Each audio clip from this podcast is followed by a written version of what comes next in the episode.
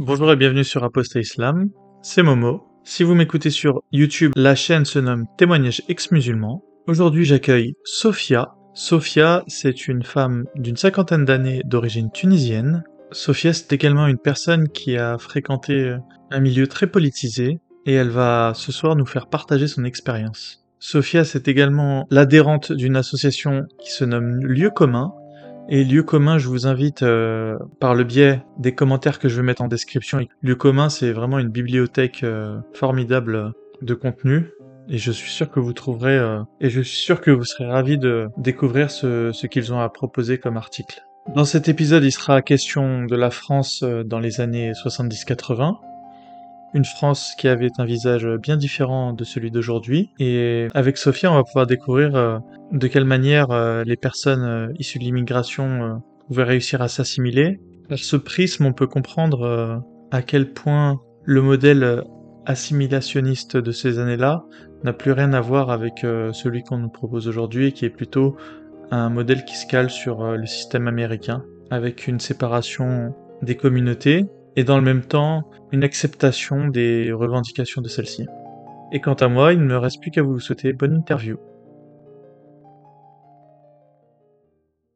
Ben, bonsoir Momo, donc euh, moi c'est Sophia, je suis née en France, née à Paris au début des années 70, donc j'ai 50 ans. Euh, je suis d'origine euh, tunisienne, mes parents sont, sont installés en France à la fin des années 60. Ils ont émigré de leur Tunisie natale pour des raisons médicales et pas pour des raisons économiques, puisque mon frère est né avec un, handicap qui ne se soignait pas à l'époque euh, en Tunisie. Et donc mon père était ce qu'on appelait euh, en sociologie un, déclassé, puisqu'il avait une situation, euh, il était parti pour être faire partie de l'élite tunisienne, l'élite montante des années Bourguiba, c'était les premières années de l'indépendance de la Tunisie.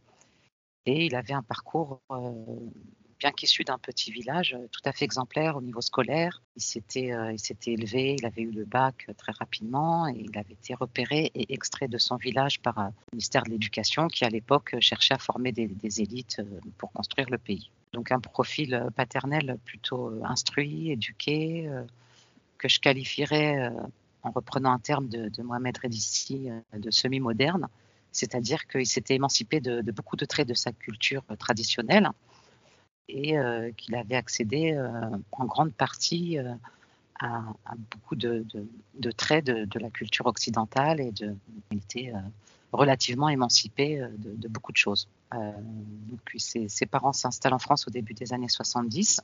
Juste pour revenir sur la jeunesse de mon père, il a, il a, quand même été bercé aussi par une Tunisie très cosmopolite où il y avait beaucoup d'effervescence, une Tunisie très vivante et est très ouverte et surtout euh, en pleine sécularisation, euh, soit le mouvement inverse de, ce que connaît la Tunisie aujourd'hui qui se, qui se désécularise. Voilà, donc euh, il arrive en France. Enfin, d'abord, il épouse, il épouse ma mère, évidemment, qui elle est d'une petite ville, donc la petite bourgeoisie de, la ville d'à côté.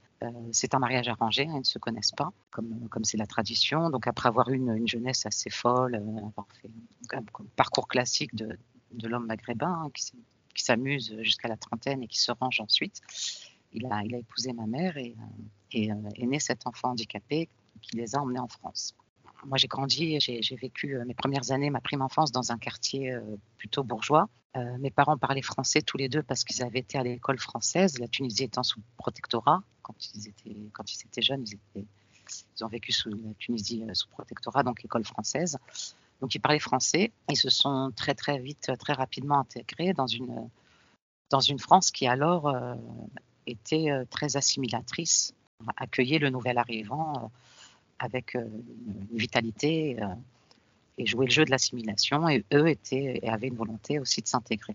Donc ils ont très vite travaillé. Ma mère, contrairement à beaucoup de femmes maghrébines, a tout de suite travaillé dès qu'elle arrive en France. Euh, elle a eu une, petite loge dans un quartier bourgeois et nous, nous avons souvent été gardés. Euh, donc j'ai un frère et une sœur. Hein. Je suis la dernière née de, cette fratrie. Et euh, on a été beaucoup, beaucoup gardés par des voisines de, vieilles dames, de vieilles bourgeoises hein, de ce quartier qui nous ont appris et transmis beaucoup les bonnes manières et la belle langue.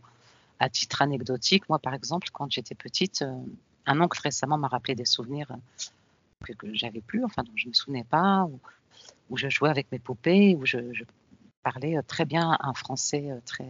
J'ai inversé les, pronoms avec le verbe dans les interrogations, où je disais veux-tu sortir, veux-tu t'habiller à mes poupées, ou qui, je pense, venait de, ces, de ces femmes bourgeoises françaises de souche qui, avec qui nous étions très souvent gardés après l'école ou, quand ma mère était occupée. Voilà. Ma sœur, par exemple, était partie en vacances avec des voisins restaurateurs. je, te, parle d'une époque, c'est le début des années 70. Euh, des voisins restaurateurs qui étaient hippies, euh, qui l'ont emmené dans leur van euh, à travers la France et dont elle garde encore aujourd'hui, à plus de 50 ans, un, souvenir de, vacances enchanteresses, quoi, où elle découvrait la France avec ces gens-là. Enfin, tout ça pour te dire le climat de, un, de confiance et de relative intégration qui se passait bien, qui se passait plutôt bien ce qui se concerne, moi, mes copines à l'école, euh, etc. Donc, on, a changé de quartier. On a été dans un quartier, euh, euh, on a vécu dans un, dans un HLM dans Paris. C'est le quartier asiatique, en l'occurrence, le 13e. Et où là, on était un peu plus mélangés. Il y avait un petit peu plus de, de gens qui venaient, de, copines venaient, pouvaient être franco-italiennes asiatiques, descendantes de juifs tunisiens. Il y avait une mixité et c'était euh, vraiment des, on avait euh, plusieurs profils, plusieurs euh, cultures, mais tout ça dans une, dans une France et une société très homogène. C'est-à-dire qu'on regardait les mêmes films, on avait les mêmes loisirs, on fréquentait des classes qui, où il n'y avait pas, il y avait encore beaucoup de Français, de souche, et, et surtout, on, vivait ensemble. Alors, le terme vivre ensemble, non, moi, je l'ai entendu, enfin, on a découvert ce terme que dans les années, on va dire début 2000. Mais nous, on n'a jamais parlé de vivre ensemble. Le terme n'existait pas. Ce concept euh, est apparu justement au moment où, où, le vivre ensemble disparaissait à vue d'œil. Quoi. pour ce qui est de mon éducation, j'ai pas une éducation religieuse. Une, éducation musulmane, si tu veux, le Coran, par exemple, on l'entendait que pendant le ramadan, euh, à l'heure de la rupture du jeûne, à partir du moment où il commençait à avoir des radios, euh, des radios qui diffusaient ça. Les parents n'allaient pas à la mosquée. Euh, on avait plutôt une culture de, superstition et une culture méditerranéenne, c'est-à-dire avec un patriarcat très fort, très prononcé. Patriarcat en ce qui concerne mon père, d'autant plus prononcé que il y avait pas, j'avais pas de famille élargie en France. C'est-à-dire qu'on était tout seul. Euh, on n'avait pas de tante ou de cousin ou d'oncle euh, qui pouvaient contrebalancer un petit peu le pouvoir de mon père ou lui faire prendre de la distance ou du recul. Et euh, donc ça avait des avantages et des inconvénients, le fait qu'on n'ait pas, que, je je sois pas issu d'une famille élargie d'immigrés qui soient tous voisins ou à côté ou pas loin. C'est-à-dire qu'on échappait à un contrôle social d'une famille élargie mais en même temps, ça donnait une place à mon père de toute puissance, quoi. Il contrôlait d'autant plus que lui avait été très libre et avait fréquenté aussi des filles en Tunisie, Il était d'autant plus vigilant, notamment avec une, fixation névrotique tout à fait, là pour le coup, musulmane, sur notre virginité, nos fréquentations. Il ne fallait surtout pas que qu'on perde notre virginité ou qu'on fréquente des gens qui pouvaient nous emmener vers ça. Ça se manifestait comment? Bah, par exemple, moi, je devais euh, afficher mon emploi du temps euh, à partir du collège. Hein. Euh, il avait un métier qui lui permettait aussi de, nous contrôler, puisqu'il était chauffeur, donc chauffeur-livreur, et puis il circulait dans, Paris beaucoup. Donc voilà. Après, moi, je n'ai pas non plus un père qui nous a. C'est-à-dire qu'il nous frappait pas. Il avait plutôt une, présence et une, autorité.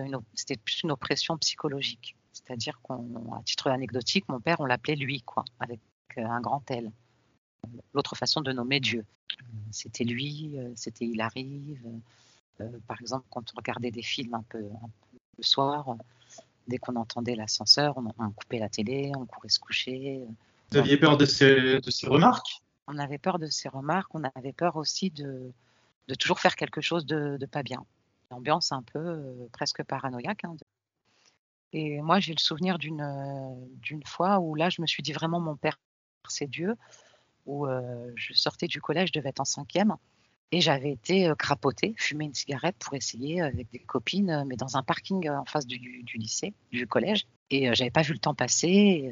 au lieu de rentrer à 4 heures, j'étais rentrée à 5h30. Et là, pour la première et la seule fois de ma vie, il m'avait mis une roustre.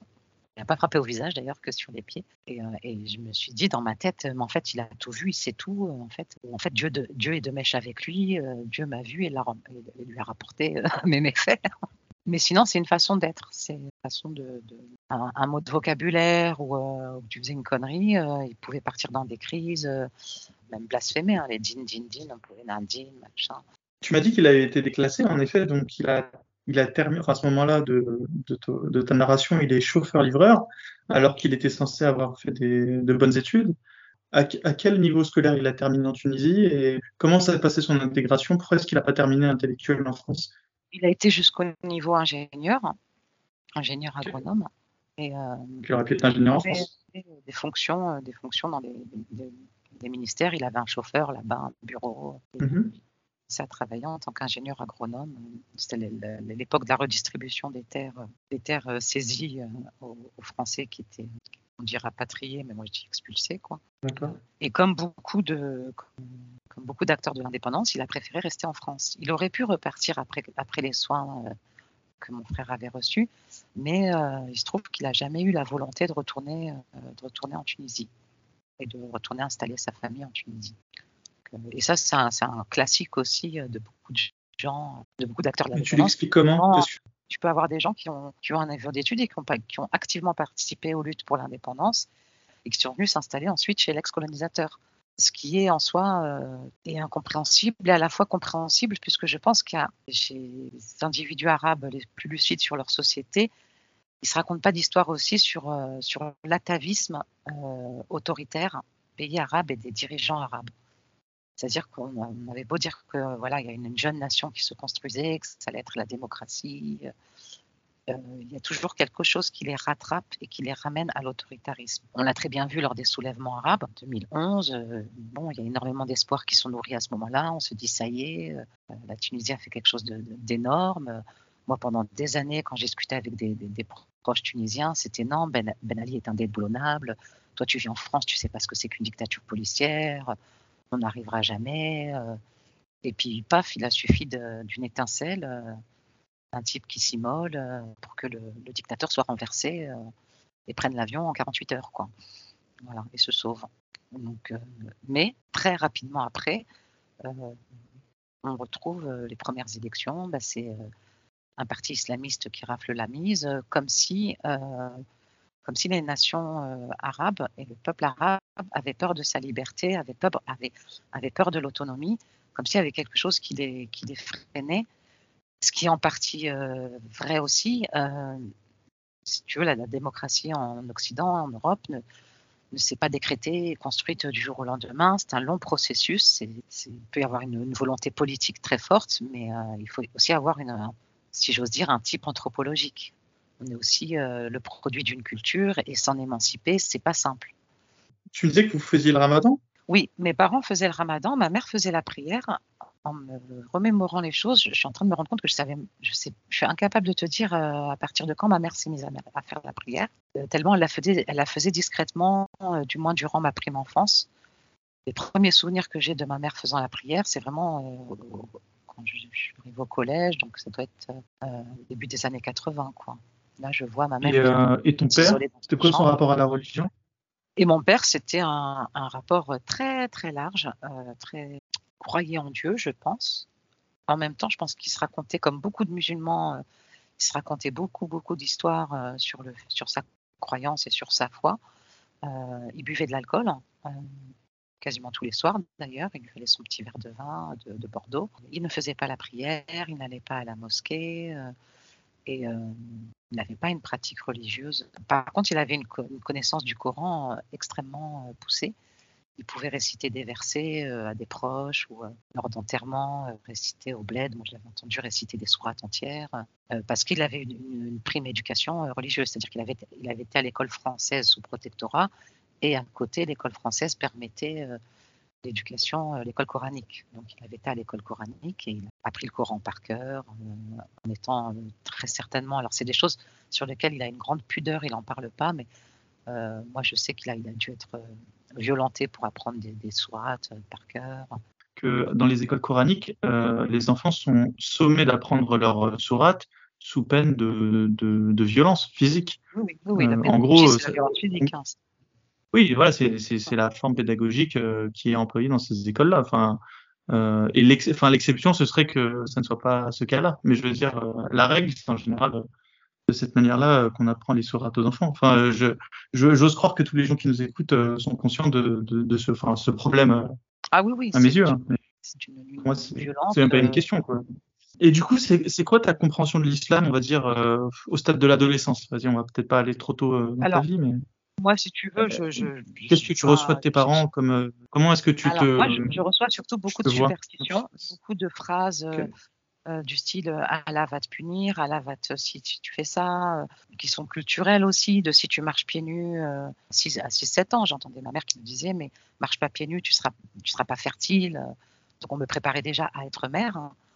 Donc, j'avais 6 ans. Donc, et euh, donc, donc, la, la place dans la religion euh, de la femme qui, qui sera qui doit enfanter euh, de bons petits musulmans et aussi des superstitions sur, euh, mais, mais vraiment des trucs qui me terrorisaient, euh, sur si, tu, si tu manges du porc, le diable il va t'attraper, il va te dépecer. Donc quand tu entends ça à 8 ans, tu te fais plein de films, bonjour les cauchemars, etc. C'est traumatisant, hein, c'est vraiment des, des phrases qui peuvent, qui peuvent vraiment traumatiser des gamins. Enfin, moi, c'était le cas. Et euh, je sais qu'à titre anecdotique, vers l'âge de 7 ans, je devais être en CE1 ou en CE2, j'en avais marre euh, qu'à la cantine, euh, je puisse pas manger de porc.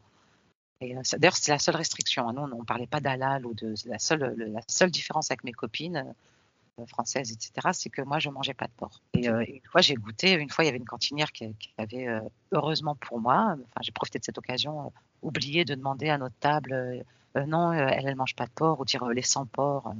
Ça, ça m'horrifiait d'ailleurs comme, euh, comme expression. Je détestais ça. Quand la cantinière se ramenait avec le plat et disait les sans porc. Bon, bref. Et donc, j'ai voulu goûter euh, du, du, du saucisson, euh, J'ai goûté dans l'assiette euh, que m'avait servi la cantinière du saucisson. Et, j'ai passé une des nuits les plus horribles de mon enfance à faire des cauchemars. Ça y est, le diable venait me chercher, il me dépeçait, il me brûlait les ongles, il m'arrachait les ongles, il me brûlait les pieds. Voilà. Et alors? Et je l'ai plus refait, manger du porc, euh, jusqu'à ce que. Mais tu t'es pas dit euh, le lendemain euh, quand il s'est rien passé Ah si, bien sûr. manipulé? Tu te, tu te dis, ouais, bah, il m'a laissé une chance, mais je le refais plus, quoi. En fait, Hmm, c'était Dieu. Rabbil Ghafour, comme on dit, tu vois, c'était Dieu. Dieu, il pardonne. Le Rahman, le Rahim, il est gentil, hein, finalement. Euh, il y a un double truc chez, chez le Dieu des musulmans. c'est à la fois un Dieu qui majoritairement terrorise, et en même temps, on dit que si tu fais ci, si tu as fait autant de hasanat, si tu fais des bonnes actions, tu peux rattraper ça. Si tu jeûnes tant de jours, euh, tu peux rattraper ça. Donc, tu as des tickets comme ça pour le paradis et pour le rachat, euh, le rachat de tes péchés. euh. Sur des portes de sortie. Voilà, voilà. Donc, euh, tout ça pour te dire, voilà, moi j'ai eu une, une- une éducation où, euh, où j'étais plus dans une culture euh, de la superstition et des trucs de. J'ai oublié de préciser, moi, mes grands-parents et ma famille, ils étaient berbères. hein, ils étaient donc euh, très mal islamisés, finalement. Mais ils avaient quand même ces- tout ce carcan. Donc, Alors, euh, c'est quoi les plus grosses superstitions euh, berbères, euh, un peu what the fuck? Ah ben qu'il y avait des trucs qu'il fallait pas faire ci euh, après telle heure, après le maghreb, il fallait pas, euh, euh, fallait pas siffler par exemple. Moi je sais que euh, pré-ado, je commençais à, à siffler, euh, c'était ça, ça appelle le diable quand tu siffles. Euh, il y avait des superstitions sur euh, faut pas regarder euh, la lune, euh, la pleine lune, faut pas regarder la pleine lune parce que le soir, euh, faut pas la regarder euh, parce que sinon le diable euh, il t'aveugle, il t'envoie des trucs dans les yeux. Trucs Ça, c'est pas islamique, par contre. des trucs, bon après le fameux truc que tu peux te transformer en porc si tu manges du porc euh, ou en singe. Il y avait Pourquoi tu dis le fameux truc? Ah parce que je, je, retrouvé chez beaucoup de beaucoup de beaucoup de musulmans sorti y compris des, des, de jeunes élèves que, que j'ai eu plus tard quand je suis devenue enseignante. Si on est musulman, on mange du porc, on se transforme en porc. Oui, mais d'ailleurs, ça me fait penser, oui, en fait, euh, je, je te le disais en rigolant, mais il y avait une vidéo qui a tour- tourné pendant très longtemps sur YouTube avec Ouais. un imam qui, qui disait ça, justement. Faudrait que je retrouve la vidéo, mais elle est, ouais, Ah ben, c'était ça, c'était tout à fait ça. des, des superstitions euh, quasi enfantines. Enfin, ces histoires, euh, tu les tu peux y croire quand t'es gamin. Euh, ce qui est terrible, c'est que c'est les adultes qui les transmettent et qui y croient. Oui, et le fait qu'ils y croient, qu'ils y croient, justement, ils ont ce ton dans la voix qui est très convaincant, en fait. Puisqu'ils y croient, bah, c'est l'abrutissement d'idéologie religieuse, enfin, d'idéologie tout court, hein, je dirais, parce que après, tu peux croire à beaucoup de choses autres que religieux à partir du moment où tu es enfermé dans une idéologie. Et bah alors continuons et sur ton adolescence et peut-être tes premiers doutes sur sur l'islam parce que jusqu'à jusqu'à ce moment-là de notre narration tu tu y crois vraiment quoi je veux dire as... je crois pas mais je suis terrorisée et je suis dans une alliance une espèce de chantage au, tu vas perdre ta famille si tu si tu crois pas comme eux. Il faut que tu sois comme comme la famille te demande d'être parce que sinon tu feras plus partie de la tribu ou euh, quand tu es enfant, tu as besoin de tes parents, donc tu te soumets euh, à la culture familiale de peur d'être exclu. Donc euh, ensuite, l'adolescence, ben, j'avais un besoin de, de, clarification. C'est-à-dire que ce n'était pas tant des doutes. Pour douter, il lui fallu que j'ai cru vraiment. quoi. J'ai vraiment adhéré à l'idéologie euh, musulmane, ce qui n'a jamais été vraiment mon cas. C'était plus euh, une confusion que j'avais envie de lever. Euh, pour revenir sur ma, prime enfance très rapidement, si tu veux, moi quand j'étais petite, je comprenais rien parce qu'entre l'école où on parlait du Père Noël, ou, les copines qui fêtaient Noël, moi non, on fêtait Noël aussi, mon père il se déguisait en Père Noël.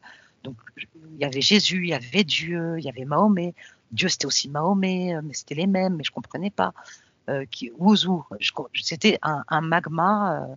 Euh, euh, la Bible, le, enfin le Coran, je croyais que c'était la traduction de la Bible, la Bible pour les Arabes, quoi, que c'était une traduction, ce qui n'est pas si avec du recul. Et, c'est pas, pas si délirant que ça de, de, l'avoir compris comme ça. Voilà, l'intuition infantine des fois peut mettre le doigt sur des choses qu'on arrive à rationaliser plus tard. Tout ça pour te dire que j'étais plus dans, dans, un cheminement vers la clarification. J'avais besoin de, de comprendre euh, les juifs, euh, c'est nos copains, ils mangent pas de porc comme nous, mais non, mais c'est pas nos copains, c'est nos ennemis, mais non, mais on dit tu es les. Euh, Israël, c'est c'est la terre, c'était notre terre à nous, mais, mais, moi je suis de Tunisie, mais pourquoi mon père il me parle de la Palestine? Parce qu'il y avait ça, de, gamin, moi j'étais gavé, il me parlait très peu de politique ou d'autres d'autres régions du monde. la Palestine, il y avait un point de fixation, tous les musulmans, on aurait dit qu'on était tous nés en Palestine et qu'on avait tous des affiliations des, origines palestiniennes. Quoi. Donc voilà, donc j'avais besoin de clarifier. Euh, et je dois dire que mon frère et, ma sœur m'avaient aussi, euh, aussi ouvert la voie et je leur, je leur rends, hommage aussi parce que euh, mon frère, si tu veux, il a, il a pas joué, le, du fait de son handicap, il n'a pas joué le, le, grand frère, le grand frère musulman qui veille sur les sœurs, qui surveille, qui va être le, le substitut du père en son absence, etc. Euh, moi, du fait de son, handicap, il n'avait pas du tout joué ce rôle-là. On avait beaucoup de complicité avec lui. Et euh, lui, il a toujours, euh, toujours tenu un discours, mais c'était même pas un apostat, lui, c'était un athée direct. Je me souviens qu'à l'âge de, peut-être il devait avoir 14 ou 15 ans, il a été à la boulangerie, à l'époque, on vendait des tranches de jambon dans les boulangeries, une grosse machine, et mmh ça sentait bon d'ailleurs. la boulangère tranchait comme ça, la grosse boulangère avec un, sourire bien gras, tranchait les tranches de jambon pour les clients.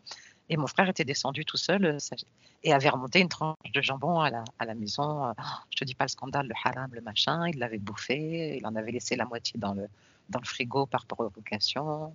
Mon père était rentré et lui, on lui disait plus ou moins. Les parents étaient plus cool avec lui parce que, un, il était handicapé, deux, c'était un mec. Euh, tu sais bien que les mecs, les hommes, ils ont, ils ont un peu plus de droits, même beaucoup plus de droits. Ma mère avait dû trouver la, la tranche de jambon avant mon père. Mon père avait eu vent de l'histoire parce que mon frère lui avait dit, enfin il l'avait assumé complètement. Euh, et mon père avait haussé les épaules en disant là tu nous, feras, tout, tu nous auras tout fait, starfullah, starfullah. Et puis voilà, et puis il était parti se verser son verre de vin. Euh, voilà, on est un peu dans une ambiance schizophrène, hein. c'est-à-dire qu'on vous parlait de Dieu, du haram, de le vin on n'a pas le droit, mais il en buvait devant nous. Est-ce qu'il y avait une cohérence euh, dans tout ça? J'ai l'impression que la, seule cohérence c'est le patriarcat, quoi. Oui, c'est pour ça que je te dis, moi, j'ai n'ai pas une, armature religieuse avec des propos cohérents. J'ai pas eu un père salafiste, tu vois, qui, se, était en cohérence avec, euh, euh, la, merde qu'il pouvait avoir dans la tête euh, et qui vivait en, salafiste. Je, parle de mon père comme d'un semi-moderne parce que il a cet élastique dans le dos de sa culture d'origine. Il veut s'en émanciper. Je pense qu'il voulait aussi que nous, on s'en émancipe, mais qu'il ne pouvait pas s'en donner les moyens. C'était plus fort que lui. Je pense qu'il avait un profond désir de liberté pour lui-même et pour, euh, sa famille, mais euh, c'était trop vécu comme une trahison. Et le fait de l'immigration est déjà vécu comme une trahison. En tous les cas, tu quittes la patrie de tes ancêtres, là où sont enterrés tes ancêtres, là où vivent encore euh, toute une partie de ta famille, tes origines.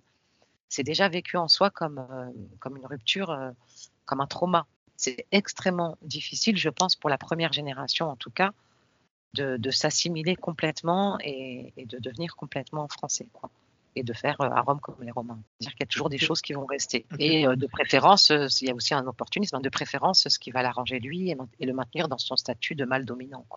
Donc, je ne sais plus où j'en étais. Donc oui, donc lever, lever un petit peu, clarifier un petit peu tout ça et, poser ces questions aussi par rapport à, l'injustice que formulait mon frère très brutalement.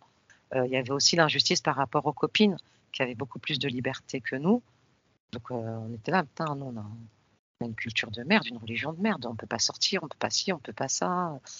Alors que les copines euh, peuvent aller à la patinoire. Il y avait des nocturnes, il y avait un, club qui s'appelait La Main Jaune. On pouvait aller faire du, roller euh, jusque tard le soir. Et, je revois encore ma sœur en pleurs avec ses rollers à la main, euh, essayer de négocier avec mon père qu'elle puisse aller avec ses copines, avec Caroline et, Stéphanie à l'époque, faire du roller. C'était non, niette, pas de sortie, pas de. Donc voilà. En même temps, je dois dire que mon père était dans une sorte de haine euh, de soi, c'est-à-dire qu'on n'avait pas le droit de fréquenter les Arabes. Il y en avait peu dans notre quartier, mais il y en avait quand même. Et euh, ça le mettait hors de lui qu'on ait des, amis arabes. Et euh, je me souviens d'un copain qui était venu me chercher pour jouer au tennis. à l'époque, on, s'appelait par la fenêtre pour descendre jouer en bas. Et il m'avait appelé par la fenêtre et mon père avait vu que c'était c'était Walid, le voisin d'au-dessus, de trois étages au-dessus. Et il avait été furieux, quoi. Il avait dit non, mais tu, joues pas avec les Arabes, tu fréquentes pas les Arabes, etc. Donc une, haine, une haine de soi euh, assez étrange. Et en même temps, euh, nous, nous élevait dans le patriarcat, euh, patriarcat musulman. C'était quoi son plan, à ton avis Enfin, leur plan à tes parents pour toi, jeune adulte Ils te voyaient quoi se, se marier avec un, Tunisien, un mariage arrangé? Se marier avec quelqu'un de la, de une, une position sociale intéressante, euh, si c'était un Français, ça aurait été compliqué, mais il aurait dû, euh, il se serait converti et j'aurais fait une hasanat en, faisant rentrer quelqu'un dans l'islam ou, euh, ou quelqu'un de la bourgeoisie tunisienne qu'on aurait rencontré ou un mariage arrangé, voire un cousin du bled. C'était plutôt ça les plans. D'ailleurs, ma sœur, ma sœur y, a, échappé de peu, hein, parce que 18 ans, elle a eu un, amoureux, un copain, et, et, ça a été le scandale quand mon père a découvert qu'elle avait un copain. Et la menace, ça a été, euh, on va la marier à un cousin euh, rapidement. Euh, et avant, il va falloir produire ce lamentable et fameux certificat de virginité pour ma sœur. Donc là, heureusement, elle est, elle est tombée sur un médecin qui a été complice, hein, une, gynécologue formidable, qui a fait le papier sans même la consulter, en lui disant vous vous déshabillez même pas, enfin ça reste entre nous, il n'y a pas de souci, je vous fais le paplard, vous le mettez sous le nez de votre père archaïque et, et basta quoi. En France, on fait des certificats de euh, virginité encore? Oui, oui. Et alors à l'époque, on en ça faisait. Pose pas de problème? on en fait encore. De ce qu'on m'a dit, alors il y a aussi des reconstitutions euh, d'hymen. Hein, euh, ça se fait aussi en France, ce qui est intolérable. bah après, c'est délicat. Je pense que moi, je me mets à la place du médecin gynécologue. tu te dis qu'est-ce que je fais? J'ai une gamine en face qui me demande dont le père est un fou furieux, il veut absolument que j'atteste de la virginité de sa fille ou pas. Si je le fais pas, de toute façon, le père, il va chercher à avoir cette information. Euh, il va peut-être une fois aller voir un autre gynécologue, envoyer sa fille chez un autre gynécologue. À terme, mmh. le gynécologue refuserait. Qu'est-ce qui reste? Il reste euh, la méthode barbare, c'est-à-dire qu'il va t'emmener à la mosquée du coin, euh, chez la vieille femme de l'imam ou j'en sais rien, ou chez une vieille, musulmane qui va procéder à l'examen elle-même de façon très trash. Au, début, j'étais révoltée comme toi. Je me disais, mais pourquoi? Mais elles sont même pas rentrées là-dedans. Euh, on est en France. Euh, d'où elles font ça, les médecins? Et, en même temps, euh, c'est d'ailleurs mon compagnon qui m'a fait prendre beaucoup de recul par rapport à ça, en me disant, mais de toute façon, elles sont, elles sont, elles sont, elles sont coincées, puisque de toute façon, le père lâchera pas. Il voudra ce papier. Enfin, il voudra cette, information, à défaut du papier euh, du, médecin, euh, médecin français. Euh, je comprends la position du, médecin, hein, j'ai pas de souci à, ce niveau-là. Mais moi, c'est sur deux, plans. Ce serait pourquoi est-ce que sur le plan politique, personne ne s'en offense, ne s'en offusque, peu importe? Si, si le gynéco reçoit une personne qui lui demande de lui fournir un certificat de virginité, je pense qu'il faudrait mettre en place un, un, processus dans lequel on reconnaît que cette personne a subi une pression bah, parentale et que, in fine, le père ait des problèmes du fait qu'il a envoyé sa fille chez le gynéco. Tu vois, que. Alors, comment on fait Est-ce qu'il faut que les flics aillent sonner à la porte de ton père pour le menacer d'arrêter de, mettre la pression à ses enfants? Enfin, il y a une forme d'abus d'abus de pouvoir. Oui, mais c'est pas le seul. Et, et c'est extrêmement difficile parce que, un, tu as une une, une, société française extrêmement culpabilisée par rapport euh, aux, pratiques culturelles euh, de certaines populations immigrées, qui va tout de suite être taxée de, racisme, d'être intrusif, de vouloir euh, contrôler la culture des gens. donc c'est pas évident. Et puis tout de suite, dès, que tu t'attaques à la sphère musulmane, tu sais très bien qu'on est dans un environnement qui, où règne une terreur. C'est-à-dire que les gens sont terrorisés.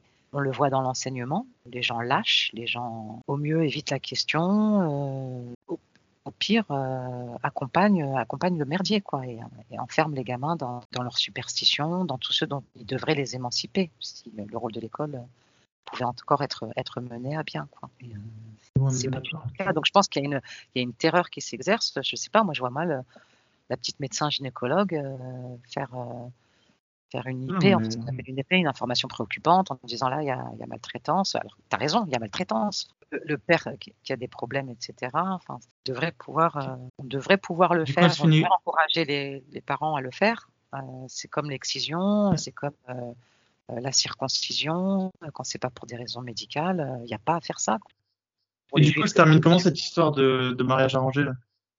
Bah, elle y a échappé finalement. Euh, parce que le cousin, c'était pas le bon cousin, parce que la grand-mère est intervenue, ma grand-mère qui avait euh, d'ailleurs qui était très proche de ma grande sœur puisqu'elle l'avait elle avait élevé les deux premières années pendant que mes parents étaient en France et, s'occupaient de, la maladie de mon frère. Euh, la grand-mère avait intercédé, enfin il y avait eu quand même une solidarité féminine autour de cette affaire pour, pour empêcher ça, mais sa vie est devenue un enfer. En fait. à ce moment-là complètement repliée sur elle-même, sur elle-même. Elle a lâché ses études. je crois que elle a ensuite rattrapé pour essayer d'avoir l'équivalent d'un bac, mais ça avait été un épisode euh, assez dramatique et qui, moi, m'avait beaucoup, euh, beaucoup affecté. Je devais avoir 16-17 euh, ans et, ça avait été un trauma aussi. Là. Ça a été très compliqué. Donc, donc c'est des moments où je me suis dit, c'est quand même une culture, il va falloir te sauver vite fait. Quoi. Il va falloir trouver une porte de sortie. Alors, j'étais pas comme, comme je te dis, comme d'autres dans, dans, la prison d'Allah, mais j'étais dans, dans, la prison de la culture arabo-musulmane quand même. À ce moment-là, tu es encore musulmane, tu crois? Tu penses qu'il y a un Dieu Tu penses qu'il y a un enfer, un paradis? Je pense pas qu'il y a un enfer, un paradis. J'y crois plus trop. Je, pense que j'ai arrêté d'y croire vraiment au collège, au milieu du collège. Euh, mais je l'ai jamais formulé. C'est-à-dire que je me suis jamais avoué, je l'ai jamais rendu public. Je commence à plus y croire à ces histoires d'enfants. Il ne reste plus que la terreur peur d'être traitée comme ma sœur, d'avoir à subir euh, l'extrême violence et l'hystérie euh, collective qui a, suivi son aventure amoureuse, l'heureuse aventure, tout ce que ça a provoqué d'hystérie. Là, je me suis, j'ai vraiment réalisé que j'étais chez les fous. Quoi. Je me suis dit, là, je suis dans une famille de dingues, ils sont dingues. On peut pas, qu'est-ce qu'ils nous demandent? On ne peut pas avoir des enfants en France et, et leur demander de vivre comme au bled.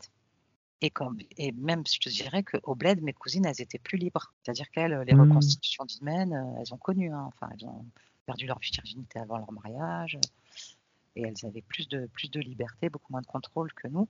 Sachant que le fait de l'immigration aussi, hein, comme je te disais, hein, le père, il est isolé ici, euh, ça exacerbe beaucoup de traits.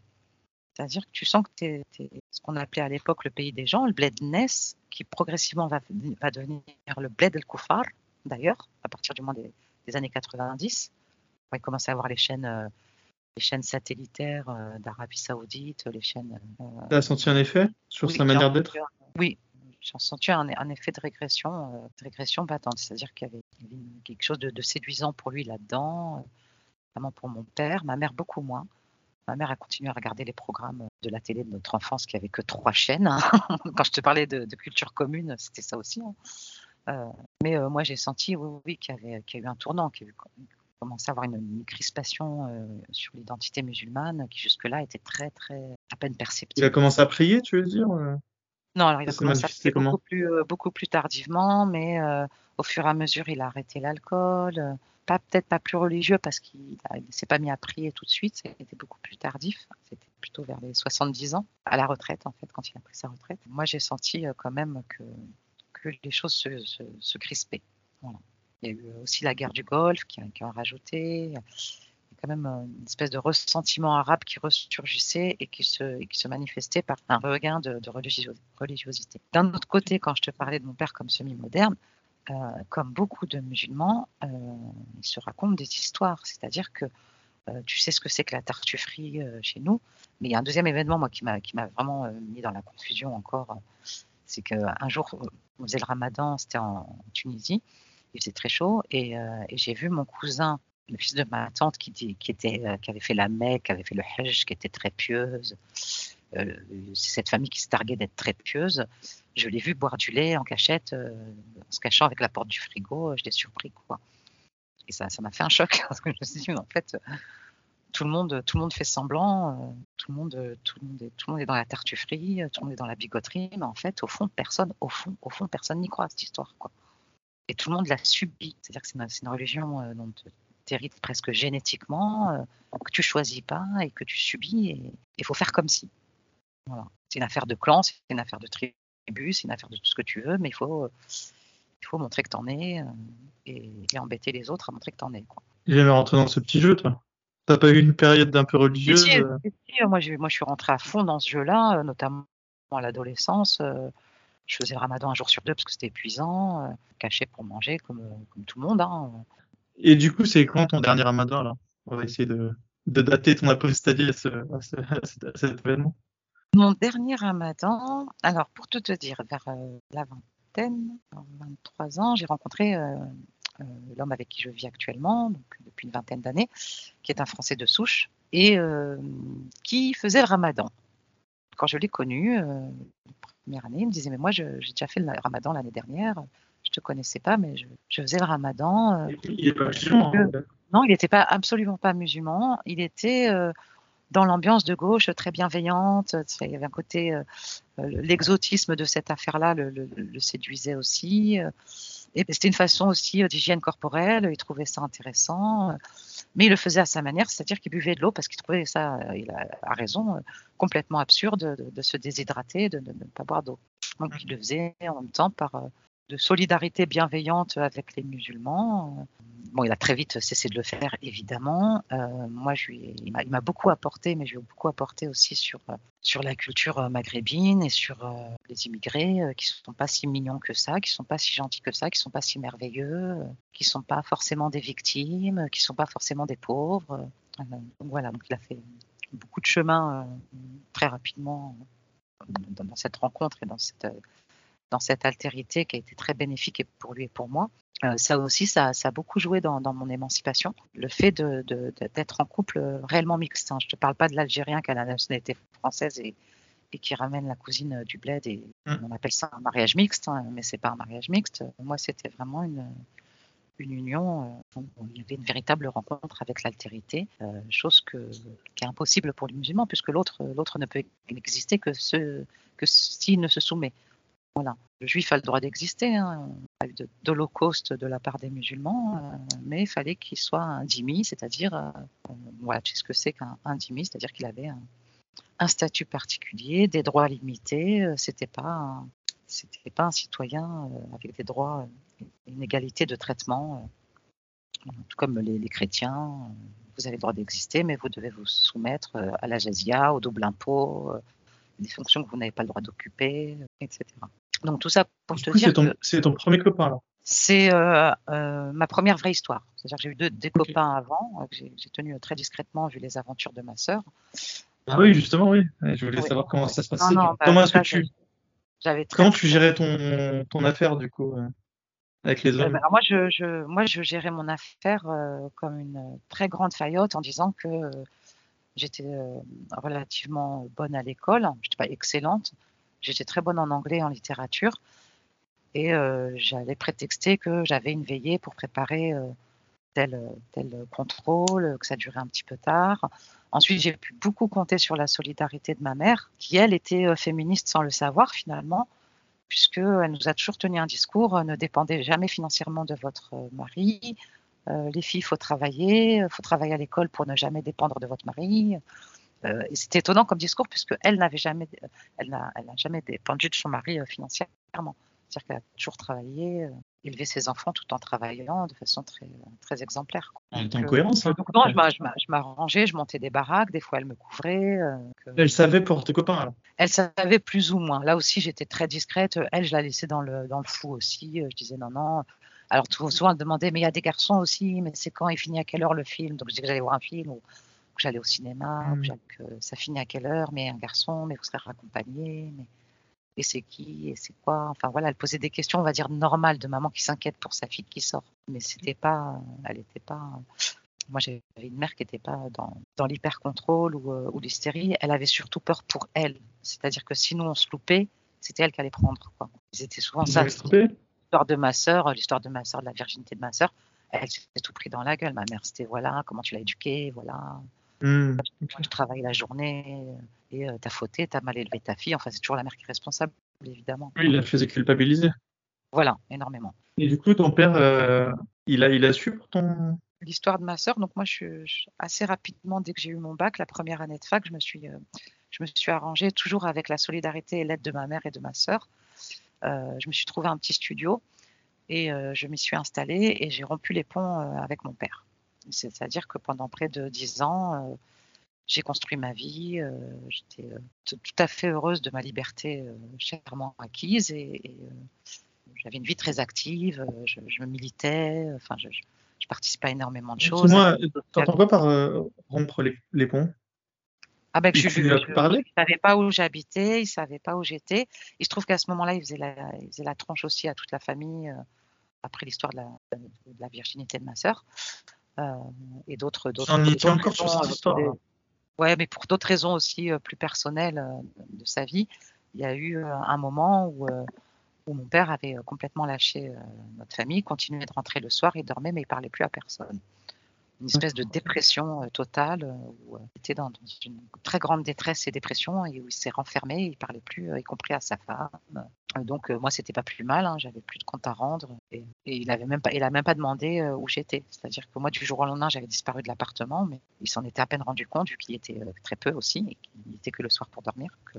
C'était inespéré ça. Tu passes d'une une éducation ultra contrôlée sur une sorte de coup du destin, euh, tu, tu, tu arrives euh, complètement libre. Ouais. Euh, et là, pour le coup, moi, c'était c'était moi qui étais hystérique.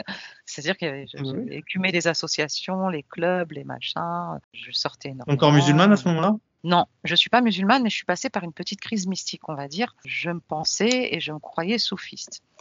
C'est-à-dire que déjà au moment de la guerre civile en Algérie, j'avais besoin de me démarquer de cette, cette culture-là et de cette religion-là. Et je me disais, mais je n'ai rien à voir avec ça, moi. Euh, mais en même temps, j'avais une, sorte de culpabilité à, à, me dire complètement en dehors de l'islam. Et, euh, et, donc, je cherchais un islam cool, sympa. Et, euh, et j'avais découvert Omar Khayyam, d'ailleurs, grâce à mon père, Omar Khayyam, donc poète, poète qu'on dit soufiste, mais finalement hérétique, quoi, complètement hérétique. Euh, j'avais été euh, vraiment fascinée par, euh, la poésie de, ce monsieur, de ce grand poète. Et, je voulais donc devenir soufiste, faire le, le donc je m'étais mise carrément à faire la, prière. Et là, c'était trop drôle parce que c'était exactement comme dans la chanson de Brassens, la chanson de Brassens, Le Mécréant.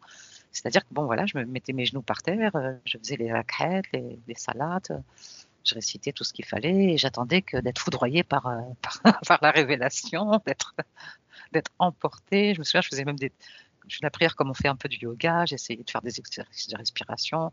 Mais si ça va venir, euh, euh, faites semblant de croire et, vous croirez. Dans la chanson de Brassens, il dit ça. Où je, me disais, bon, ben vas-y, je vais, jouer le jeu, je vais faire semblant de croire, je vais croire, allez, je vais croire, je vais croire, ça va venir, quoi, ça va venir. Et, et c'est jamais venu. Enfin, jamais, je faisais un truc très mécanique. Euh, je récitais la moitié de l'arabe que je comprenais pas, parce que moi je comprenais pas l'arabe littéraire, mais, mais euh, l'arabe euh, tunisien. Donc, je récitais la Fetha, Bismillah ar rahim et compagnie. Et, et, j'attendais d'être d'être ravi. Voilà, je voulais être ravi comme les poètes soufistes. Tu t'arrêtes quand de prier alors? Parce que finalement, de fil en aiguille, on a l'impression que que tu n'es pas musulmane, tu n'es pas musulmane, mais tu t'y accroches finalement à cette religion? Bah, je m'y accroche comme, euh, comme euh, quelque chose de, qui me constitue en partie. Mais euh, c'est tellement, tellement flou, tellement confus que, que finalement je m'accroche à un sable mouvant, quoi. C'est pas une c'est pas une, une, religion euh, qui me structure, qui me qui, qui, détermine mes actes dans la journée, qui c'est un, magma comme ça, vague, et, duquel j'ai une, grande peur, une grande culpabilité de, de m'émanciper totalement.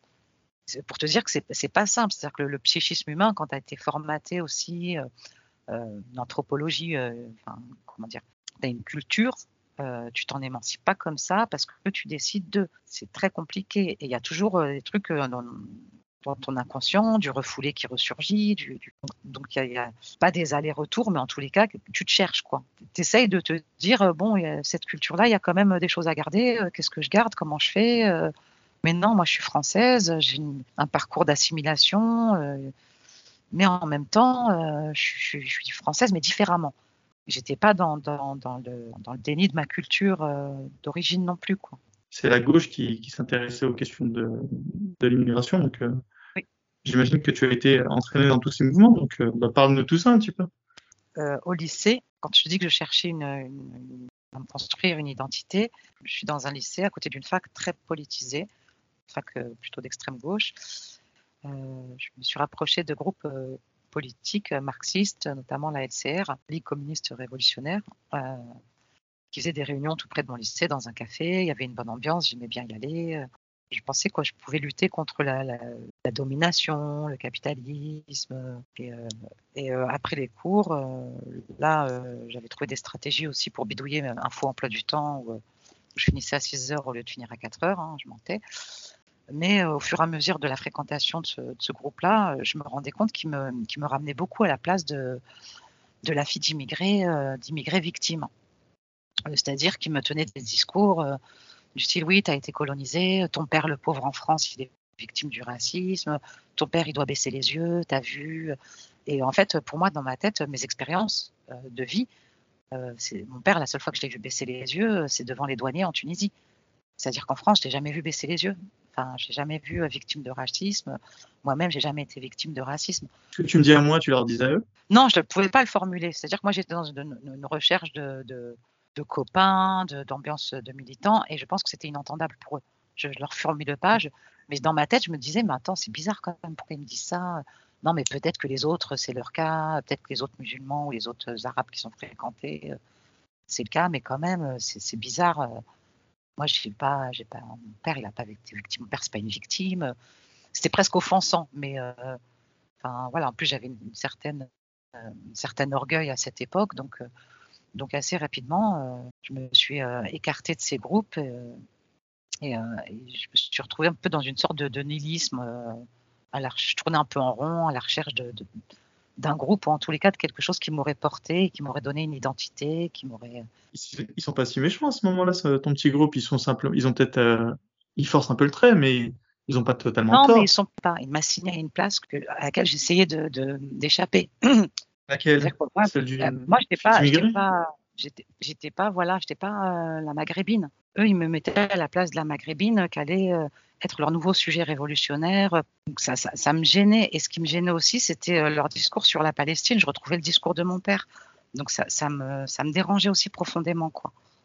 Et tu adhéré ou pas à ce discours d'ailleurs? Non, j'ai jamais. Alors, j'ai adhéré quand j'étais pré-ado, c'est-à-dire qu'au collège, euh, ouais, ouais, j'avais des propos euh, anti-juifs, euh, comme mon père.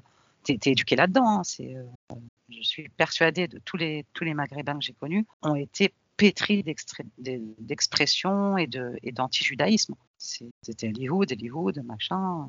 Enfin, il y avait un antisémitisme, mmh.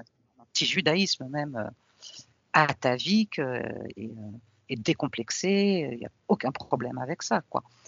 Euh, ce qui a été encore plus exacerbé avec l'affaire d'Israël, c'est-à-dire que les musulmans, dans leur majorité, euh, ils veulent pas deux États. Hein. Israël n'a pas le droit d'exister.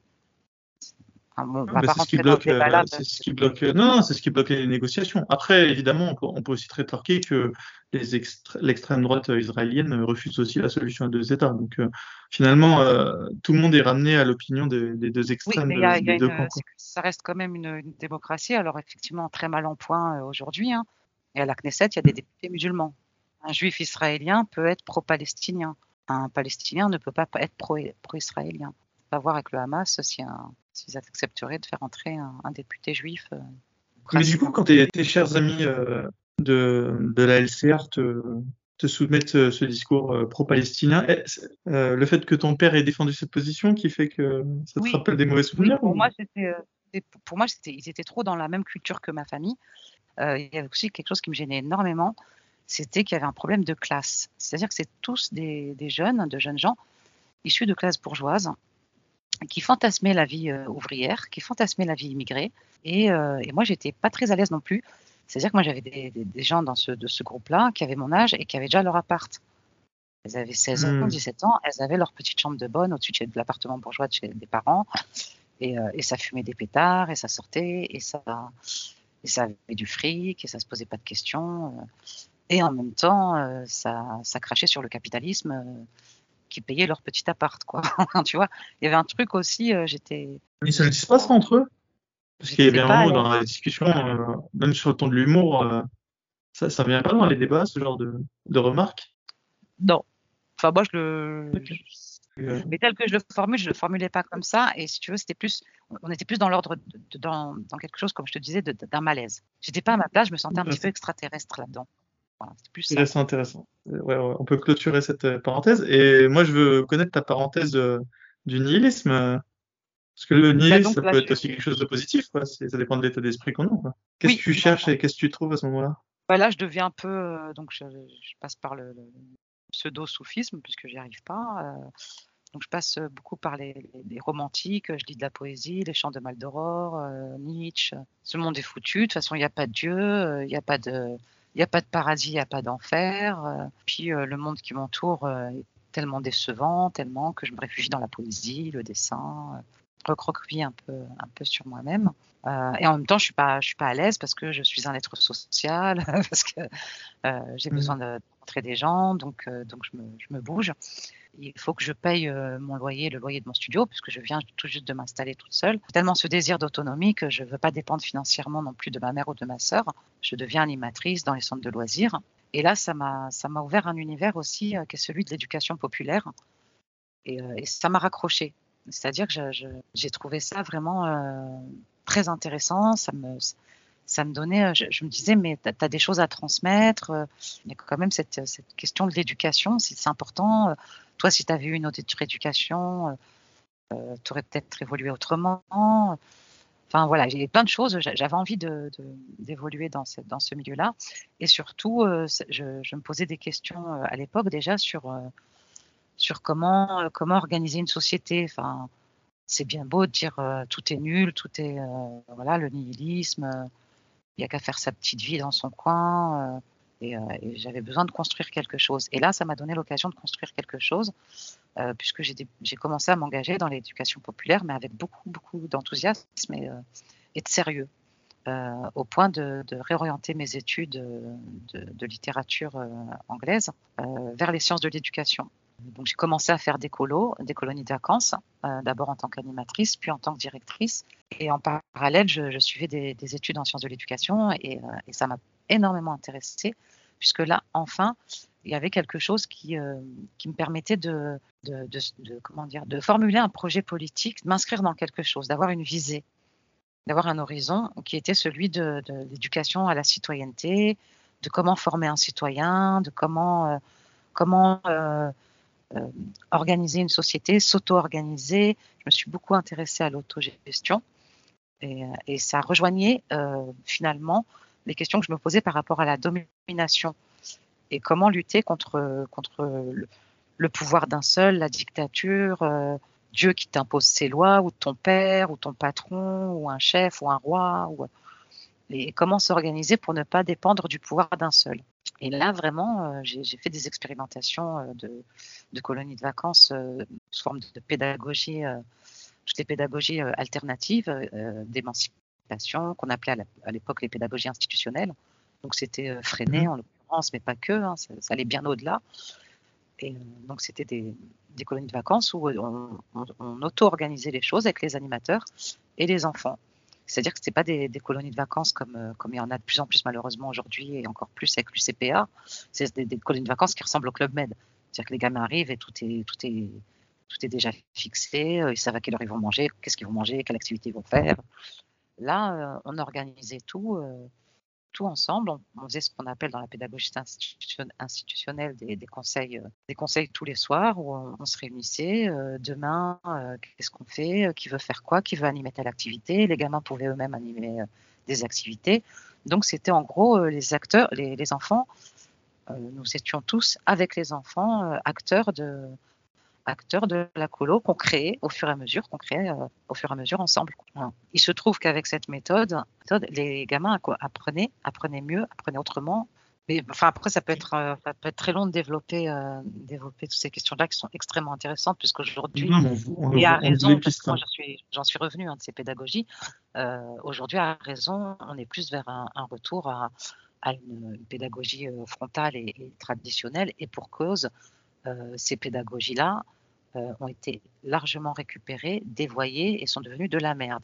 Et je l'ai expérimenté moi-même, euh, puisque à la fin de mes études en sciences de l'éducation, après ma maîtrise, j'ai eu à l'époque ce que j'appelais la chance, parce que pour moi c'était merveilleux, d'intégrer un collège, un collège qui se disait public, hein, qui se disait avec une équipe cooptée, donc des, enseignants qui se, qui se recrutaient directement par l'équipe pédagogique en place, euh, qui se disait, euh, qui fonctionnait en pédagogie institutionnelle et en autogestion. Donc pour moi, c'était le rêve. Hein. Je sortais des études où j'avais vu que ça théoriquement. J'avais expérimenté, expérimenté ça, mais que pendant les vacances scolaires sur des colos, sur des colonies de vacances. On est dans le loisir encore. Enfin, je trouve un poste de prof d'anglais dans ce, dans ce collège et je m'aperçois que euh, ces pédagogies-là sont non seulement dévoyées, très mal pratiquées et qu'on est dans le fake absolu. Et je retrouve la bigoterie, la tartufferie, c'est-à-dire qu'on se, on pavane avec tous les termes, euh, le quoi de neuf, le conseil, euh, la pédagogie institutionnelle, l'inconscient dans la classe, euh, mais oui, il n'y a pas de chef ici. Alors que c'est pas ça, la pédagogie institutionnelle, c'est pas il n'y a pas de chef, c'est le pouvoir est partagé. C'est absolument pas l'absence de pouvoir. Enfin bref. Et je me retrouve dans, dans, ce, dans ce, collège, donc euh, ce, classe expérimentale, de jeunes décrocheurs scolaires qui ont un réel besoin de, de, cadre, parce que la pédagogie institutionnelle permet et, demande un cadre extrêmement pensé et qui se tient. C'est vraiment euh, les items de cette pédagogie, c'est des lois, des lieux, des limites. Et, là, je retrouvais des gens, enfin, c'était euh, n'importe quoi. Euh, bon, à l'époque, après, j'avais tellement été euh, déçue de cette, de cette expérience que j'avais écrit un article pour la revue du MOS qui relate cette expérience euh, en détail. Et, je retrouvais, alors là, de faux semblants et de, de vitrines, mais en fait, derrière, c'est très crade. Merci d'être allé jusqu'au bout de cet épisode. Il y aura donc un épisode 2 qui sera à venir très prochainement, où Sophia nous parlera par exemple de l'association dont elle fait partie et qui se nomme Collectif euh, Lieu Commun. Et Collectif Lieu Commun, ce n'est pas seulement un site internet, c'est également euh, un podcast. Le podcast se nomme Hérétique au pluriel. Et Hérétique au pluriel, vous pourrez donc le retrouver sur euh, toutes les plateformes de podcast. Je vous conseille particulièrement d'aller écouter l'interview qu'a fait Sonia Zadig. Sonia Zadig, c'est une psychologue clinicienne d'origine tunisienne et qui a pu retourné en Tunisie durant la révolution de Jasmin et qui a pu euh, rencontrer euh, les Tunisiennes euh, qui se rendaient dans les hôpitaux psychiatriques et constater les dégâts dus au patriarcat qui règne sur place. Donc le podcast hérétique au pluriel. Je voulais également mettre aujourd'hui la lumière sur une autre chaîne d'apostat, la chaîne de Koufre FM, de notre ami Bébert, qui a fait euh, un, très bon travail euh, d'analyse et d'enquête sur euh, l'affaire du fonds Marianne, et qui montre que finalement, elle est beaucoup plus complexe qu'on veut bien nous la présenter, avec par exemple un Mohamed Sifawi à la limite démoniaque. Et on se rend compte finalement que c'est comme tout dans la vie, c'est un peu plus complexe que cela lorsqu'on prend le temps de le faire. Et, je remercie Bébert d'avoir pris trois heures pour, euh, pour nous parler de, cette affaire et, et vous verrez, c'est ces trois heures qui sont vraiment utiles à la fin. Euh. on a vraiment un autre regard sur l'affaire du fond Marianne. Je voulais euh, enfin vous rappeler que vous pouvez retrouver toutes les chaînes d'Aposta sur le site aposta.fr. Par exemple, allez-y et allez voir la vidéo que Nas a produit, Nas de Une vérité par jour. Il a produit un épisode pour l'anniversaire de son apostasie, de ses un an. Il a produit une vidéo très sympa d'une quinzaine de minutes que je vous invite vivement à aller voir. Enfin, n'oubliez pas que vous pouvez nous aider à monter la plus grosse conférence sur la laïcité en France de 2023. Et pour cela, le lien est en description pour nous aider. Vous pouvez nous aider euh, de manière euh, financière ou en tant que bénévole. Envoyez-moi un email à apostaislam.gmail.com et de toute manière, euh, on pourra toujours trouver quelque chose pour vous permettre de rendre utile à, la communauté laïque en France. Car l'apostasie, ce n'est qu'une petite partie de cette communauté. Et nous sommes solidaires avec tous les laïcs du monde entier. N'oubliez pas également de vous abonner à ma chaîne, mais également à celle de tous les apostats que vous retrouverez sur le site apostat.fr. C'est très important que vous puissiez être abonné parce que on est euh, une petite communauté et si on arrive à tous euh, générer un maximum de trafic euh, en commun, on peut créer une sorte d'écosystème des apostats. L'algorithme YouTube pourra plus facilement reconnaître les patterns et ensuite, euh, dans un second temps, euh, vous faire des propositions d'épisodes euh, vraiment intéressantes. Donc c'est pour ça que c'est très important que vous puissiez être abonné à toutes les chaînes d'Aposta, même celles que vous suivez moins. Et dans tous les cas, moi je vous dis à très bientôt.